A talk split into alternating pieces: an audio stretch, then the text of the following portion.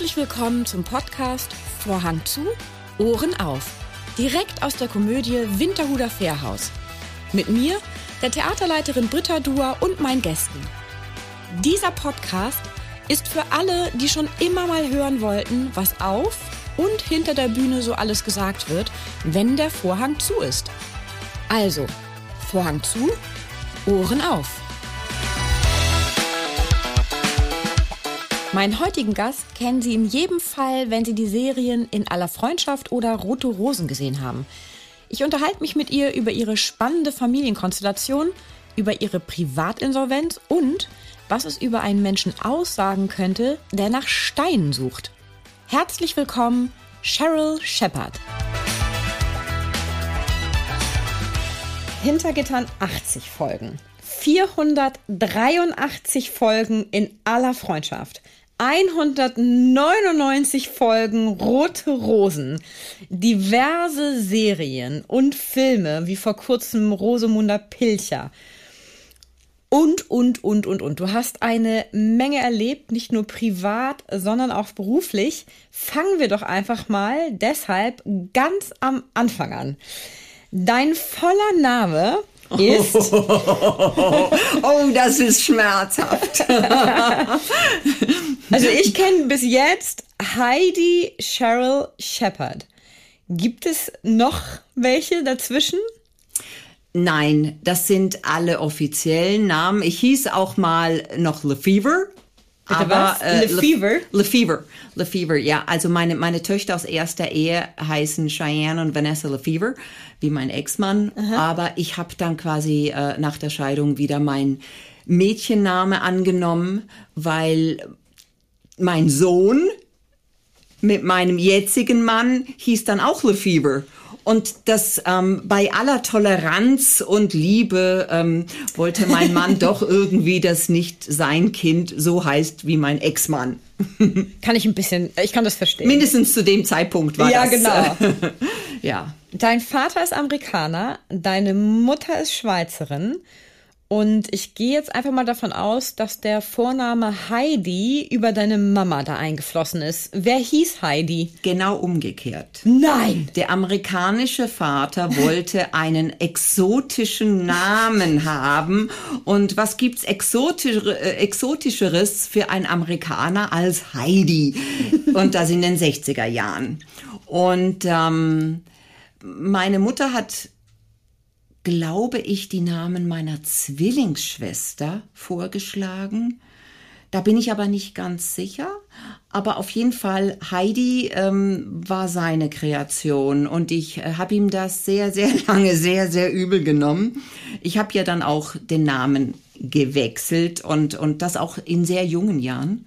Ich habe sehr früh gemerkt, irgendwas sträubt sich da bei mir. Also ich war im Kindergarten schon, als ich gemerkt habe, dass das nicht stimmt. War, hatte damals aber noch nicht so die, ja, die, die, die, ich wusste noch nicht, wie, wie das funktionieren könnte.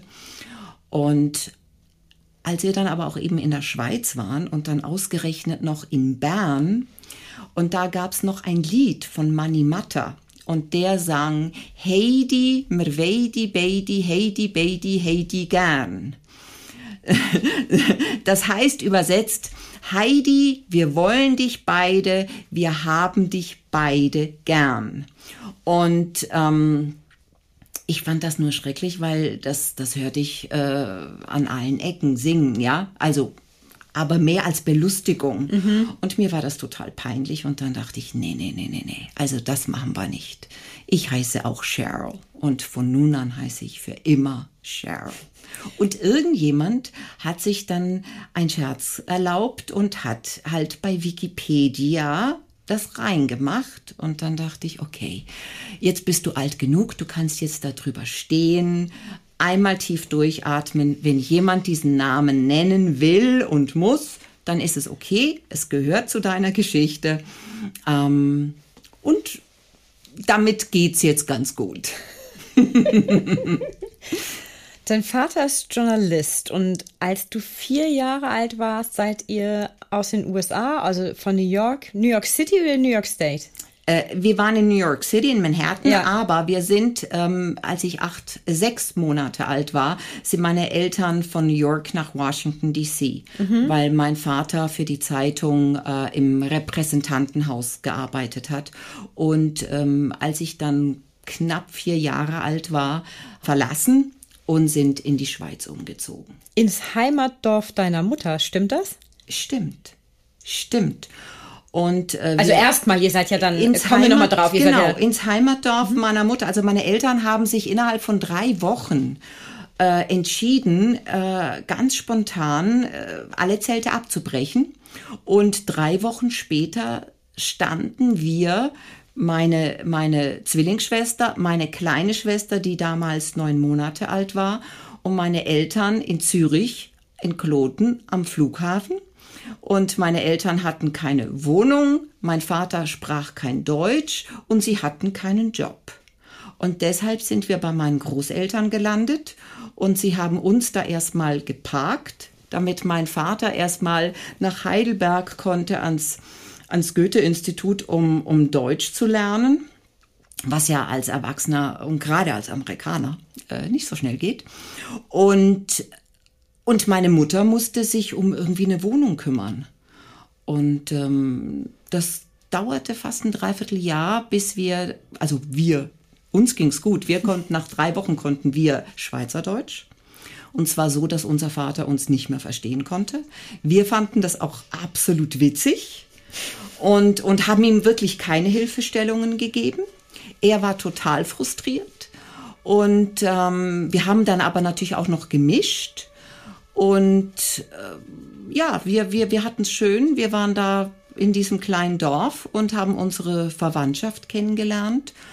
Und meine Großeltern haben sich da wirklich rührend um uns gekümmert. Und meine Mutter hat ähm, erstmal geguckt, in welche Richtung könnte es denn gehen? In welche größere Stadt in der Schweiz? Und das war dann schlussendlich Basel. Und äh, mein Vater, nachdem er dann ein bisschen Deutsch konnte, äh, wurde er Übersetzer bei der Sando und hat dann dort, dort erstmal gearbeitet, um irgendwas zu machen. Ja. Wart ihr denn häufiger in den USA danach nochmal? Oder? Nein, nicht. tatsächlich nicht. Also wir waren, erstens mal war das gar nicht so eine, naja, eben äh, als fünfköpfige Familie dann in die USA zurück und dann muss man sich auch immer mal wieder entscheiden, ja, wo geht man hin? Und wenn man Familie in den USA hat, ähm, ja, wen besucht man und, und kann man bei denen unterkommen oder nicht? Und da die Familie bei meinem Vater, die hat nicht so den ganz, ganz engen Zusammenhalt, wie das bei meiner Mutter der Fall ist. Und da wir ja die, die Schweizer Familie in den Bergen jetzt schon kannten und da oben tatsächlich, jetzt nochmals zum Stichwort Heidi, die Original Heidi-Hütte aus dem Heinrich Gretler-Film aus dem Jahre 56, glaube ich, gehört meinem Patenonkel. Und da Und- schließt sich dann der Kreis. Da schließt sich der Kreis, genau. Mein Vater wusste das da ziehst du auch nicht. noch irgendwann hin. Also wir haben dort oben tatsächlich auch eine Hütte. Also das ist so eine Familienhütte und ähm, und das waren die schönsten Ferien, also Sommerferien ähm, für uns damals, weil auch meine ganzen Cousinen waren da. Ich habe 13 Cousinen und ein Cousin.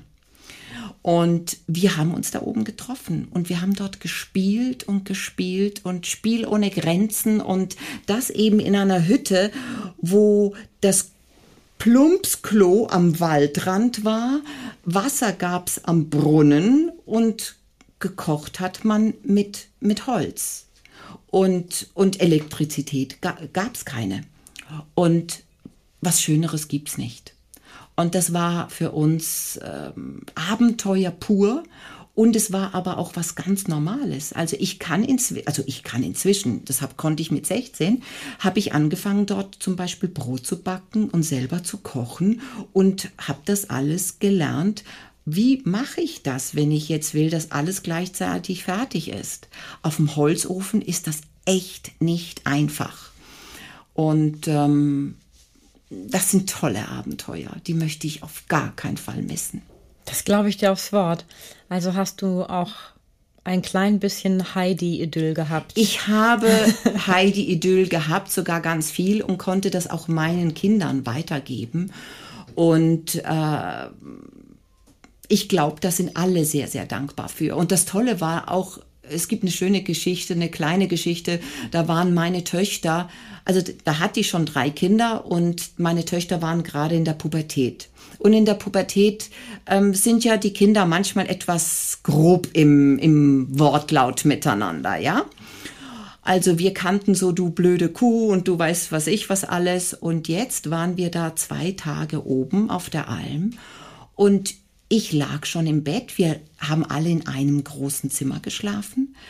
Und dann kamen die Mädchen als letzte hoch und wir haben es ihnen äh, zugetraut, dass sie unten das Licht ausmachen, weil das heißt die Kerzen auspusten. Und sie sind dann mit der Taschenlampe hochgekommen. Und dann haben sie sich ins Bett gelegt und dann sagen sie quasi, Gute Nacht, schlaf schön, träum was Süßes. Und ich war noch nicht am Schlafen und dachte, ich höre nicht recht.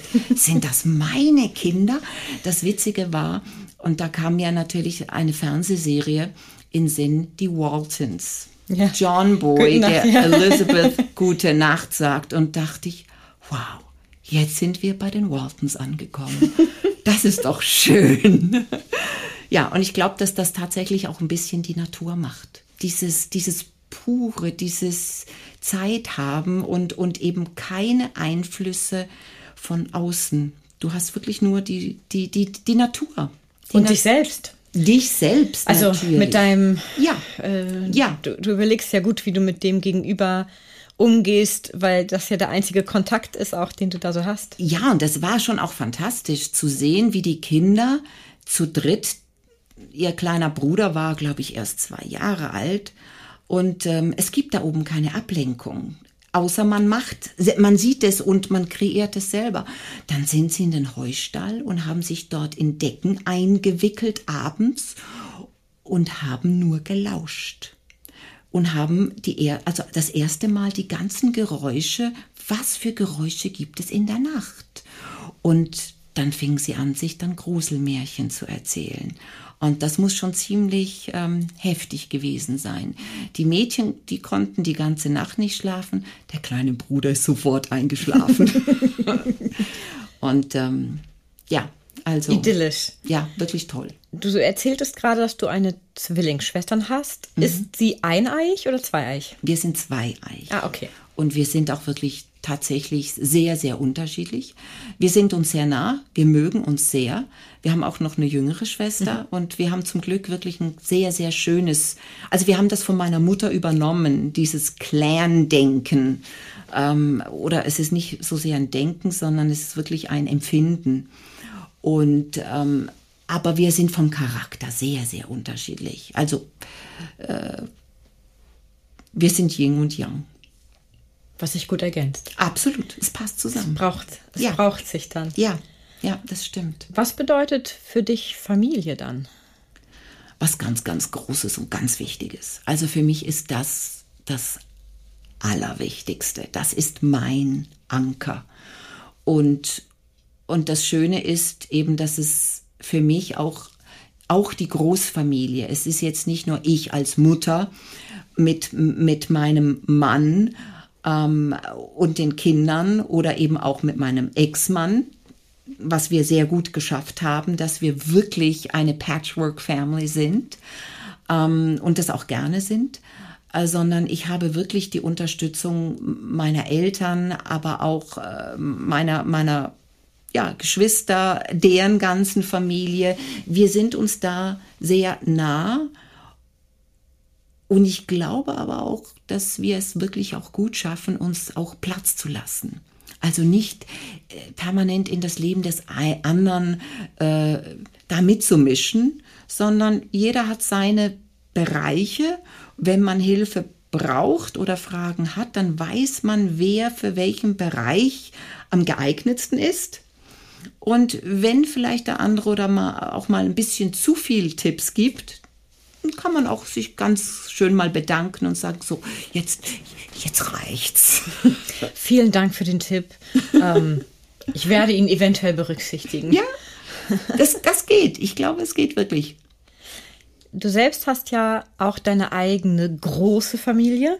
Du hast drei leibliche Kinder, zwei Töchter und einen Sohn. Die sind ja. auch alle schon jetzt mittlerweile erwachsen. Selbst ja. dein Sohn ist genau, ja. Genau, der ist jetzt auch schon 23. Genau, ja. der ist ja auch schon älter. Und du hast zwei Adoptivkinder, wobei man bei dem ein Adoptivkind, wenn man so ja, so ganz biologisch korrekt sein möchte mit Titulierung und sprachlich sich sehr eng verhält, dann könnte das ja eher dein Adoptivenkel sein. Das stimmt. Ähm, erzähl doch mal ganz kurz bitte diese spannende Konstellation, wie es dazu kam. Dazu kam. Also was ich jetzt noch sagen muss, sie sind nicht offiziell adoptiert. Mhm. Ähm, es gibt also keine Papiere, aber sie sind unsere Kinder und sie sind so, als wenn sie adoptiert wären. Sue kam in unsere Familie als unser letztes Au pair. Und zwar für unser Let also für unseren jüngsten Sohn, der damals gerade acht Jahre alt noch war und mit den ganzen Dreharbeiten bei einer Freundschaft weiß man nie so richtig, wann man aus dem Haus kommt und wann man nach Hause kommt. Und äh, eben mein Mann war zu der Zeit oft in Wien an der Josefstadt beschäftigt und war dann mehrere Wochen mal weg. Und so brauchten wir jemand, der kontinuierlich da war und einfach nach dem Rechten geguckt hat. Und wir haben mit einer Familie, mit einer Großfamilie in Madagaskar wahnsinnig gute Erfahrungen gemacht und da kam quasi immer wieder Nachschub. Also es kam immer wieder eine Cousine oder eine Nichte und ähm, ja, und wir waren wirklich miteinander schon so gut eingespielt. Und dann kam die Sue zu uns und ja, eines Tages stellte sie dann fest, wir kannten Sue vorher natürlich nicht im nicht schwangeren Zustand, ähm, aber wir wussten nicht, dass sie schwanger ist und sie wusste es auch nicht. Und dann ähm, hat sich das Geheimnis aber gelüftet und ja, wie das so ist, wenn man im siebten Monat erst erfährt, dass man ein Kind kriegt und dann ist das nicht immer so einfach. Und es hat sie wirklich erschreckt. Und sie war ja in einer Kultur, die sie, ja, wo sie eigentlich nur zu Besuch war für ein Jahr und wo alles anders war. Und das heißt, sie war dermaßen überwältigt und hatte Angst, dass sie das nicht schafft. Und sie war alleine. Und da hat sie ganz spontan nach Hilfe gerufen, ja. Und ich, ich wusste, ich kann ihr diese Hilfe geben. Also das wusste ich von Anfang an. Und ich bin auch ruhig geblieben, als ich das erfuhr, dass sie, ja, dass sie Mama wird und ähm, und weil ich auch mit der ganzen Kultur mich doch schon über etliche Jahre auch äh, vertraut gemacht habe, ähm, war es mir ganz wichtig, dass dieses Kind ähm, ja bei der Mama aufwachsen kann. Und das heißt, die Mama brauchte Unterstützung und sie brauchte Ruhe und sie brauchte Zuversicht und sie brauchte jemand, der sie an die Hand nimmt. Und es gab nicht so viel Zeit, sich das zu überlegen, denn das war wirklich während der Wehen hat sie mich gebeten, ihre Mutter zu werden, weil sie keine Mutter mehr hatte. Und da habe ich ganz spontan, aber wirklich mit einem guten Gewissen Ja gesagt. Ja, ich werde deine Mutter. Und ich wusste, dass, dass das eine Entscheidung ist, die Konsequenzen trägt und nicht nur für mich und dass das lange geht. Das ist ein Ja sagen für immer. Das ist ähm, das ist noch mehr als äh, eine Ehe. Dann kam ja auch die, dazu jetzt, wie nennt er dann mich? Weil er hatte ja eine Mama und dann hat er jetzt auch noch mich. Und wir waren damals gerade und äh, in, in Wien und haben dort Othello gespielt. Und ich habe auch nicht gesagt, dass ich, äh, dass ich Mama heiße. Wir haben sogar versucht, ihm den madagassischen Namen für Großmutter beizubringen und der ist auch sehr einfach. Der heißt Baby. Baby. Baby. Und er hat aber nicht ein einziges Mal Baby gesagt. Eines Tages sagt er zu mir, Mama Tello. Und dann dachte ich, Mama Tello, wie kommst du denn jetzt da drauf? Das konnte er mir damals mit seinen noch nicht mal zwei Jahren nicht erklären. Aber was wir gemacht haben, wir haben natürlich den Namen Othello sehr oft ausgesprochen, weil wir gerade in der Othello-Produktion waren. Ja, und von dem Tag an war ich Mama Tello. Und ich heiße immer noch Mama Tello. und, und das Schöne ist auch, also es gibt Mama Su, das ist seine leibliche Mutter, dann gibt's Mama Tello. Und wenn wir jetzt nicht alle in einem Raum sind, dann ruft er nur Mama dann weiß die, wer gerufen wird. Und das Schöne ist, dass seine leibliche Mutter, wenn sie ihn zu mir schickt, dann sagt sie auch, geh zu Mama. Und das ist etwas, was viele Menschen, die jetzt eben nicht in unserer Familienkonstellation leben, vielleicht etwas ja, verwirrt oder sagen, das geht doch nicht. Und also wie, wie, wie, wie kann man denn das machen? Und wenn man den Kleinen, der jetzt nicht mehr so klein ist, jetzt ist er auch schon 13, ähm, fragt, ja, aber wer ist denn deine Mama? Dann zeigt er auf uns beide und sagt, das sind meine Mamas. Und wenn man ihm sagt, dass das nicht geht, dann sagt er, naja, dann bei mir geht es wunderbar. Er will es so und, und so wie er es will, ähm, funktioniert es auch. Es ist schon sehr, sehr schön und auch der Rest der Familie. Also alle. Also alle, meine Eltern sind, sind Großeltern geworden für ihn und, und, aber also auch für Sue. Nur muss man natürlich da auch sagen, ähm, und das haben wir auch von Anfang an natürlich alle gewusst und auch respektiert. Wir nehmen Sue, ihre Familie, in keinster Weise weg. Wir wissen, dass sie in Madagaskar ihre, ihren Ursprung hat, dass sie dort aufgewachsen ist, dass das, ähm, das ist keine Konkurrenz. Wie alt war Sue, als sie hierher kam? Sue wurde gerade 22, mhm. als sie hierher kam. Und, und ähm, Wart ihr auch mal in Madagaskar? Noch nicht. Wir ah. wären fast diesen Sommer in Madagaskar gewesen. Aber wenn alles gut geht, dann sind wir nächsten Sommer in Madagaskar. Und zwar alle zusammen. Oh, da drücke ich aber die Daumen. Das ist ja, ja, ja was richtig ja, Besonderes. Ja, das wird was ganz, ganz Schönes. Also. Seit März 22 ungefähr habt ihr ja quasi noch ein Kind bekommen in ja. eure Familie. Ja. Ein etwas ein haariges Kind. Mit An scharfen Zähnen. Anoki. Ja. Ja. Ähm, ist es dein erster Hund? Ja. Ist es euer erster Hund? Ja, es ist mein erster Hund. Äh, Nikolaus hatte als Kind auch einen Hund, aber es ist natürlich nochmal was anderes, wenn man dann als Erwachsener und auch als, ja, äh, wenn man die Verantwortung für das Tier selber trägt. Und ähm, ich war die, die diesen Hund unbedingt haben wollte und ich wollte auch genau diesen Hund haben. Ich wusste von Anfang an, dass diese Rasse eine Herausforderung das ist. Das ist ein Ridgeback. Es ist ein Thai Ridgeback äh, ein thailändischer. Und der Rhodesian äh, und der ähm, Thai, äh, da sind sich die, die Wissenschaftler nicht 100 Prozent äh, einig, aber sie sagen, die meisten sagen, dass die miteinander gar nichts zu tun haben. Ähm, eben die einen, der, der Thai, das ist ein Urtyphund und ähm, der, der thailändische König hat immer noch diese, diese Hunderasse als Wachhunde. Und ich kann bestätigen, er ist ein sehr guter Wachhund. Also er hört und, und ahnt alles äh, Minuten bevor wir es sehen und hören und ähm, er, er zeigt das auch an. Im Hotel äh, jetzt in Heilbronn, als wir Theater gespielt haben, war das manchmal ein bisschen anstrengend, weil er es nicht toleriert hat, wenn jemand draußen über den Flur geht. Oh, das kann im Hotel natürlich häufiger mal passieren, ja, oder? Genau, aber es, es ist ein tolles Tier. Ganz toll. Dein Sohn heißt ja Chinoa. Ja. Und so frei übersetzt heißt das ja Vogel des Friedens ja. oder weiße Taube. Ja, ne, genau, Indianischen. genau. Wie seid ihr auf den Namen gekommen und warum dieser Name? Also warum habt ihr euch dafür entschieden?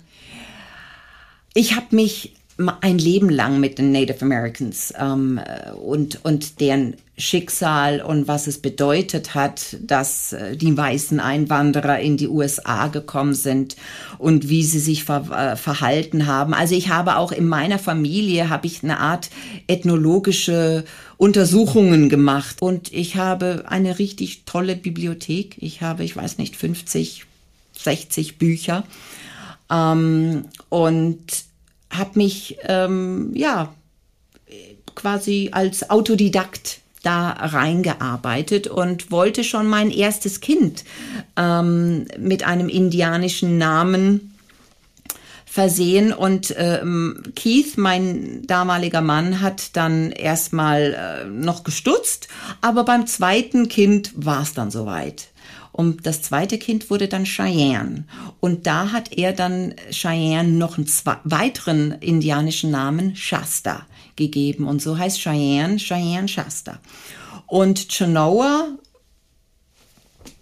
das, äh, den habe ich dann ihm gegeben. Und ähm, Anoki ist auch indianisch. Und Anoki heißt so viel wie Geschichtenerzähler oder Schauspieler.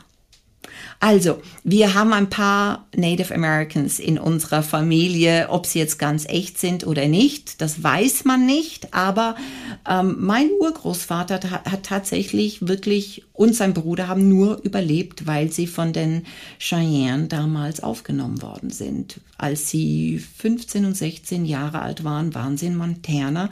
Sie sind von zu Hause weggelaufen und haben dort, ähm, haben sich als Holzfäller ähm, durchgeschlagen als Halbwüchsige und sind in den harten Winter gekommen und haben den Winter nur überlebt, weil sie quasi im, im Indianerdorf aufgepäppelt wurden bis zum Frühjahr.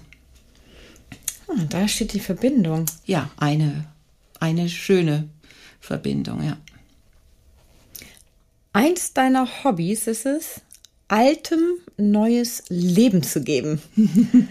Du sanierst und restaurierst gerne Dinge. Ja, ich mag alte Sachen.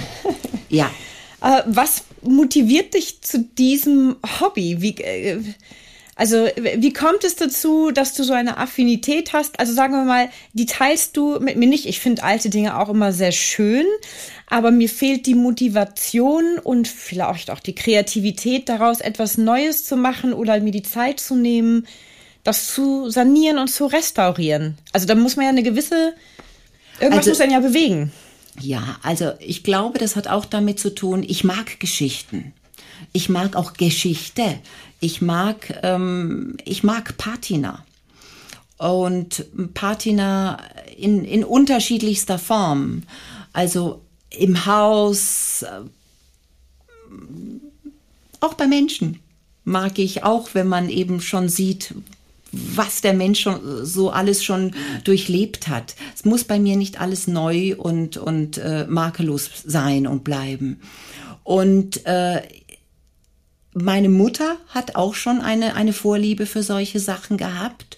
Und äh, das hat sie uns da auch vorgelebt. Also, dass sie zum Beispiel alte Sachen, ähm, sie hat einem alten Schrank ein neues Leben gegeben, indem dass sie die Farbe, die zum Teil gar nicht gepasst hat, weggenommen hat und wieder einfach nur das pure Holz.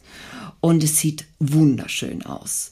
Und das hat sie bei verschiedenen Möbeln gemacht, mit meinem Vater zusammen. Und mein Vater hat zwei linke Hände. Absolut. Aber sie hat ihm dann gesagt, du musst das jetzt so und so machen. Und dann hat mein Vater das gemacht. Ähm, aber sie war die treibende Kraft. Und bei mir ist es jetzt so, dass ich auch zurzeit ähm, ja den Platz habe im Haus, dass ich solche Arbeiten machen kann im Keller. Ich habe auch einen Mann mit zwei linken Händen. Und ähm, helfen tut er nicht so, so gerne, aber er lässt mich machen.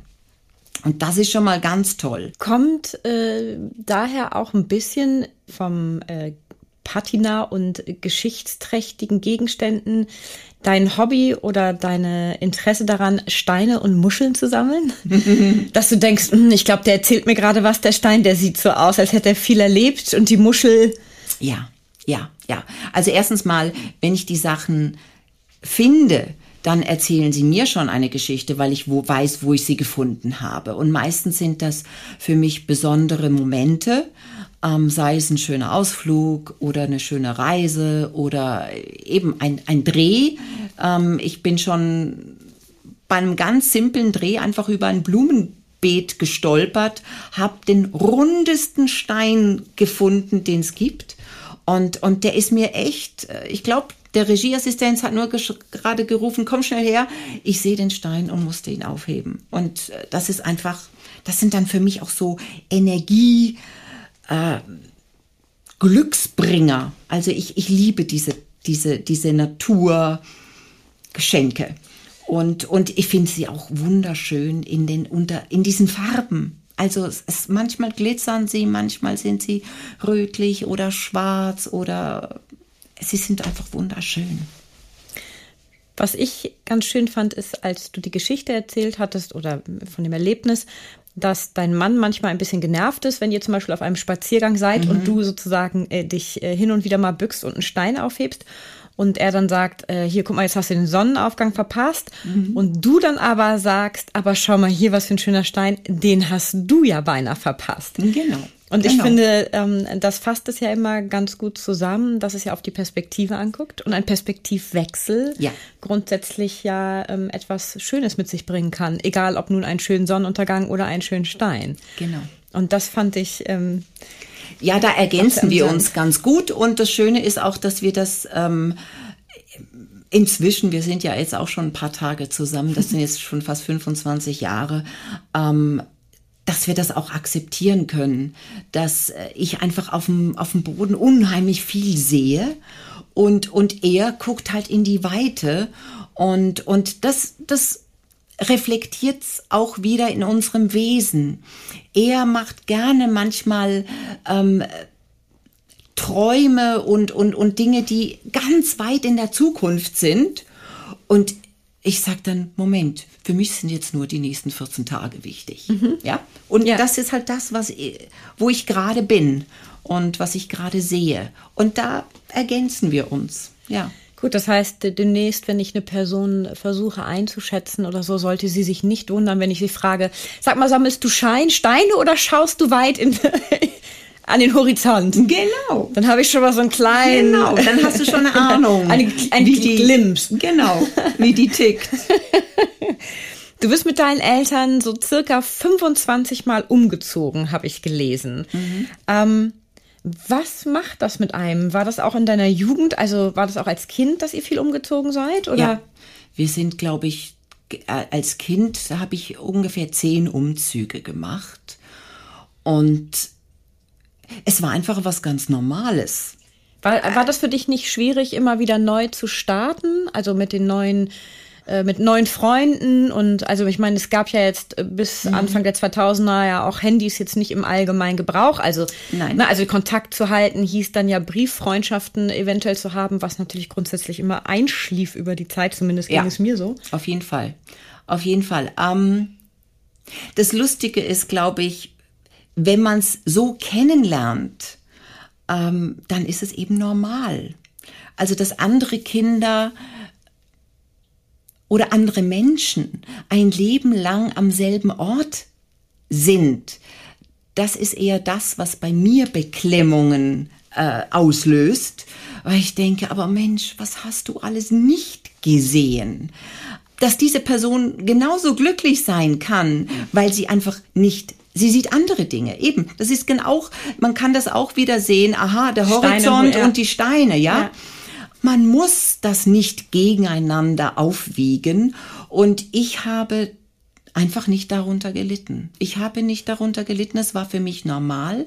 Ich fühlte mich zum Glück, das ist, glaube ich, auch noch ganz wichtig, ähm, wie man eben in der Familie geborgen ist. Wenn die Familie, die Eltern dem Kind wirklich Halt geben können, dann kann man, glaube ich, überall hingehen. Ich Und du meine, hast eine Zwillingsschwester. Ich habe eine Zwillingsschwester. Also davon genau. mal, also das ist ja genau. noch eine ganz besondere Verbindung. Ja. Also ja. eine, die man. Man ist nie alleine gewesen. Und war nie alleine. Nee. Man war nie alleine. Selbst am Anfang nicht. Man war nie alleine. Noch nie. Nein, nein, nein. Mhm. Und ähm, das gab selten Probleme. Es gab das eine oder andere Mal in einem Alter vielleicht von sieben oder acht Jahren, wo wir gesagt haben, also ich möchte jetzt einmal alleine Geburtstag haben. Einmal eine Party nur für mich. Das ist dass aber wenig. Das irgendwann mal dann kommt, dass man auch eine Party alleine feiern kann, das wussten wir aber als Achtjährige halt noch nicht. Ja. Und da haben wir gelitten, kurze Zeit. Kurz, kurz gelitten. Und kurz gelitten. ja. Das war, ja. Was bedeutet für dich Heimat? Dann?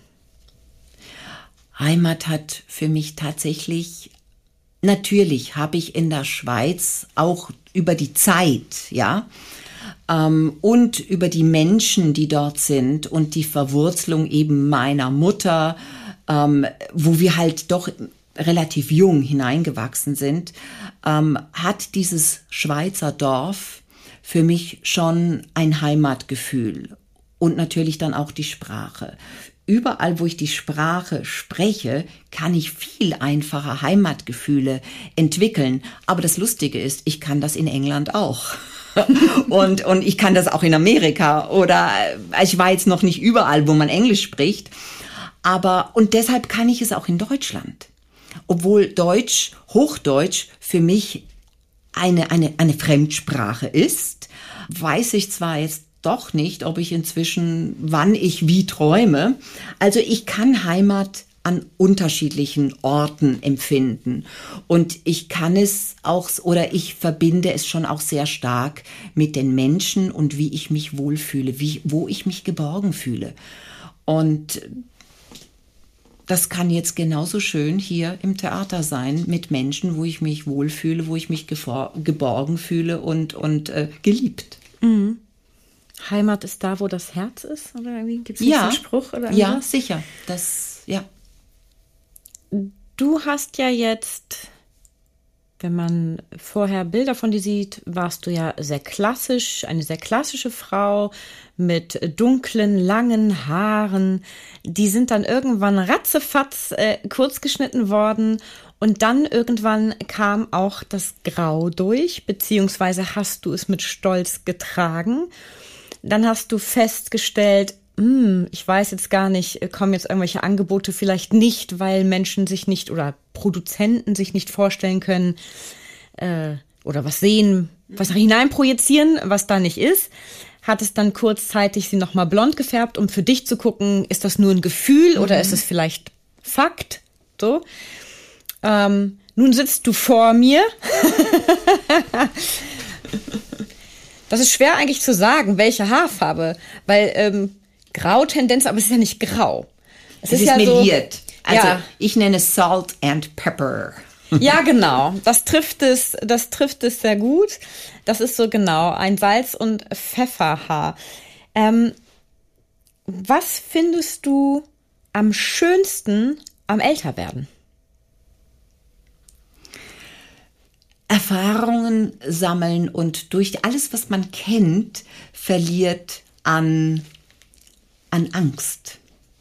Also angstfreier werden, entspannter werden, ähm, Situationen gelassener angehen, äh, ja, sich mehr auch hingeben können, es annehmen, wie es ist und auch dann die positiven Dinge zu sehen. Was löst das aus? Indem, dass ich eben die Dinge annehmen kann, wie sie sind, dass ich nicht verkrampft versuche, etwas umzubiegen, was sich einfach nicht verbiegen lässt oder etwas zu vereinen, was nicht zu vereinen ist.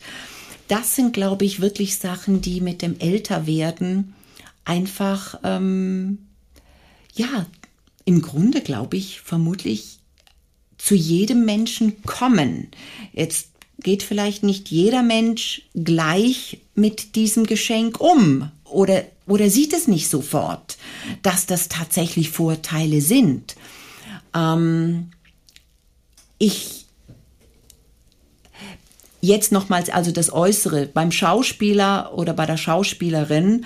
Ähm, ja, wir sind, es ist ein, ein visuelles Medium. Jetzt gerade, sagen wir mal, bei der, auf der Bühne können wir mehr Dinge verändern mit Perücken und wir sind in einer größeren Distanz. Wir können auch ähm, älter sein und noch jünger spielen oder umgekehrt. Ähm, beim Film und Fernsehen ist das ein bisschen schwieriger, aber ähm, es lässt sich auch viel behaupten. Jetzt, was ich da tatsächlich vermisse, ist, und witzig ist auch, dass ich damit nie gerechnet habe. Ich habe ganz, ich war schon 50 und habe nicht damit gerechnet, dass mit 50 ähm, obwohl ich das schon hunderttausendmal gelesen habe, dass das Leben dann für Schauspielerinnen und das eben das Rinnen unterstrichen, dass das Leben äh, für Schauspielerinnen ab 50 ähm, eindeutig ähm, etwas holpriger wird.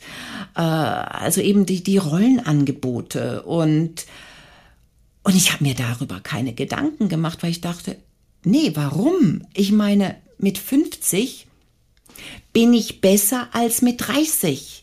Ich habe mehr Erfahrung, ich habe mehr, mehr, mehr Technik. Ich bin einfach mehr. Und jetzt soll es schlechter sein? Das macht ja keinen Sinn. Also ist das nicht so. ja. Und, und ich habe aber nicht damit gerechnet, dass es da noch andere Leute vielleicht geben könnten, die vielleicht anders denken und auch noch Einfluss haben drauf, ob ich da, ähm, ja, ob die das gleich sehen wie ich. Und musste dann doch feststellen, dass sowas Simples wie graue Haare zu bekommen oder auch die eine oder andere Falte, dass das ähm, für manche Menschen ein Problem ist. Und ich muss mal kurz ich, näher rankommen. Ich sehe keine Falten bei dir. Dankeschön. Ich habe tatsächlich, das habe ich, ich habe die grauen Haare von meinem Vater aber ich habe auch die Haut von meinem Vater. Und mein Gott Vater, sei Dank. Ja, ja, ja. Mein Vater hat tatsächlich eine sehr Falten, nicht frei, aber, aber ja, er ist da wirklich begünstigt. Und ähm, ja, das habe ich von ihm erben dürfen. Und aber das nützt nichts. Das Lustige ist, dass ich höre, die grauen Haare passen nicht zu deinem Gesicht, weil dein Gesicht sieht nicht alt genug aus, wie man sein muss, wenn man graues Haar hat. Das sage ich, Leute, ihr macht das Leben vielleicht unheimlich kompliziert. Welcher Mensch entscheidet, wann er grau wird? Das macht die Natur. Männer verlieren ihre Haare früher, ja? Und, und, oder nicht alle, aber einige. Und Frauen ähm, verändern sich nochmal durch, durch die Schwangerschaften vielleicht, ja. Dann kommt die Menopause. Ähm, es, es passiert so viel mit uns. Und das ist doch im Grunde alles einfach nur natürlich und schön und wir leben, wir sind gesund. Ähm, warum sollte ich jetzt da so tun, als ob das nicht stattfindet? Nicht stattfindet. Kurz vor Schluss noch ein Thema, was ich kurz anschneiden wollte. Und zwar habe ich gelesen, dass in 2021 gab es 109.031 Privatinsolvenzen. Mhm. Und deine Privatinsolvenz in 2015 wurde ja so ein bisschen gegen deinen Willen überhaupt publik ne, gemacht. Ja. Und du hattest aber äh, mit Unterstützung das innerhalb von anderthalb Jahren schon geschafft, wieder komplett schuldenfrei zu sein. Ja. Und meine Frage bei dem Thema wäre, bist du im Nachhinein ein bisschen froh, dass es dann doch öffentlich wurde? Oder denkst du, pff, das war schon, weil das ist ja, das ist ja schon ziemlich sehr persönlich. Ja, es ist sehr persönlich. Ich war tatsächlich unter großem Stress. Ich hatte Angst. Und ich hatte nicht nur, also es ging nicht so sehr, dass ich jetzt um mich Angst hatte, aber das hatte auch einen, einen Einfluss eben auf die gesamte Familie. Ich, ich wollte nicht, ich wollte vor allem meinen Sohn schützen. Ja, der war ja noch Weil jünger. Der, er war jünger, er war gerade in einem sensiblen Alter, er war 14.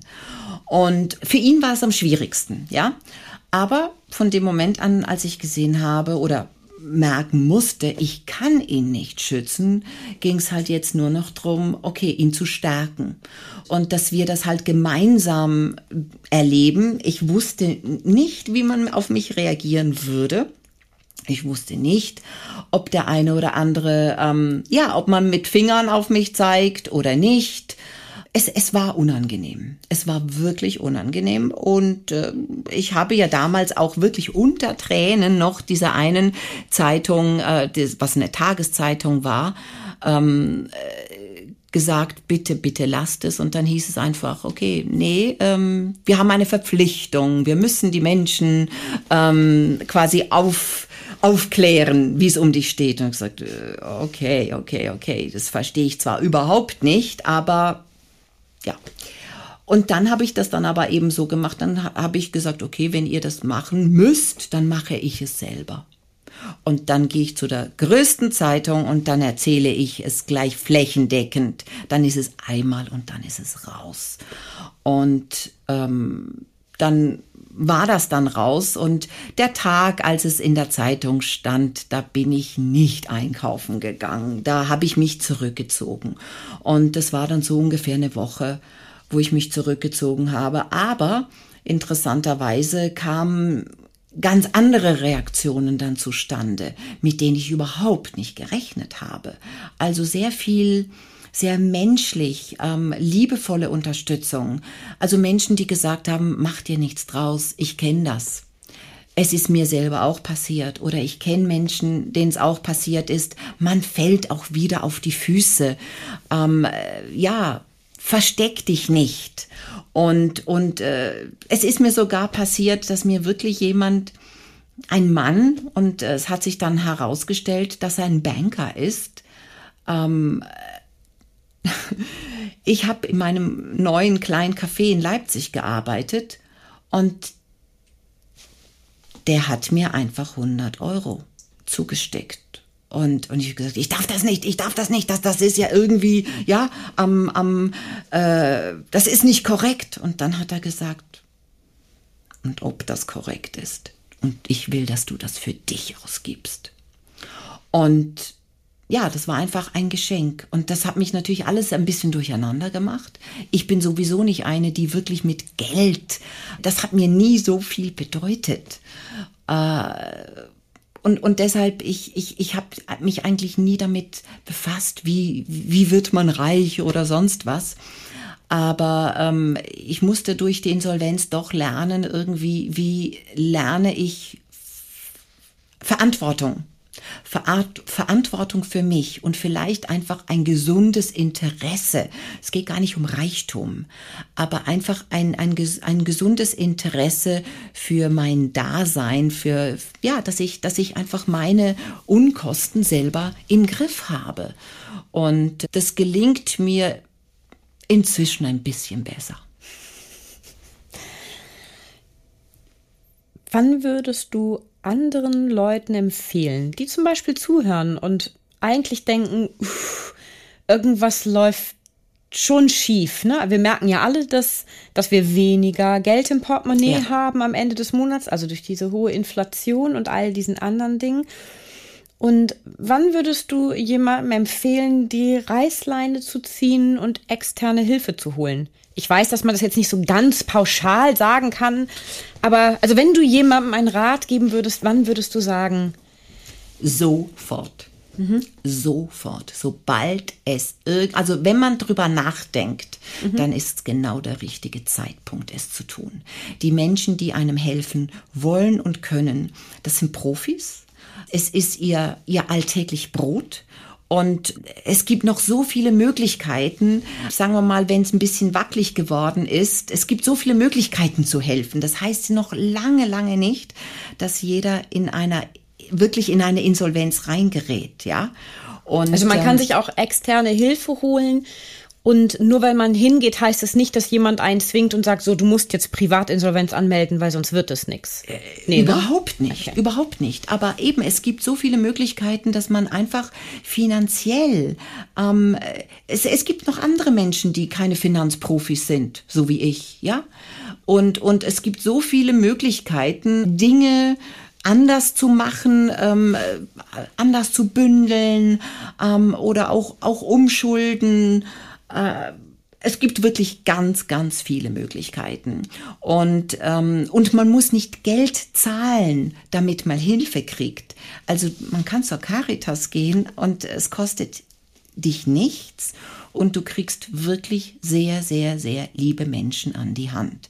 Und ähm, ich, das ist mir ganz, ganz wichtig. Also das ist schön, dass du mich das gefragt hast. Ähm, wenn es auch nur ein bisschen drückt.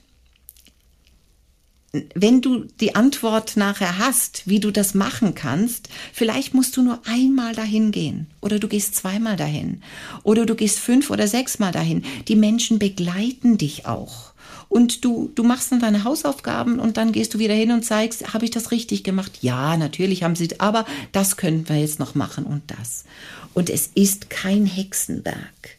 Es ist wirklich, wirklich kein Hexenwerk.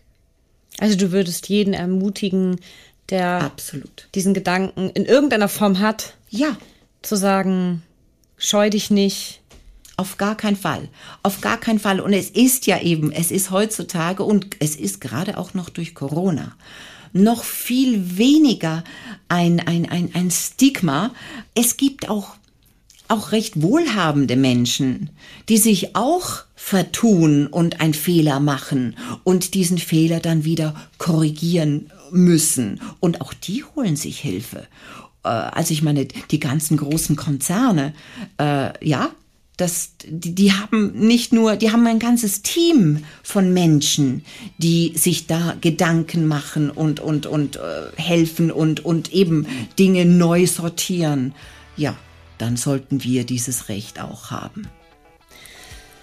Cheryl, ich danke dir so herzlich für dieses offene Gespräch und freue mich schon auf Schuhtaschen Männer mit dir. Ich danke für die schönen Fragen. Vielen, vielen lieben Dank. Einen kurzen Einblick in unsere jeweilige Podcast-Folge erhalten Sie auch über unseren Facebook- und Instagram-Account. Schauen Sie doch mal vorbei, denn wer die Komödie kennt, wird Abonnent. Bis zur nächsten Folge wünsche ich Ihnen viele Anlässe zum herzhaften Lachen, Zeit zur Entspannung und jede Menge Spaß im Alltag. Bis dahin, Ihre Britta Dua.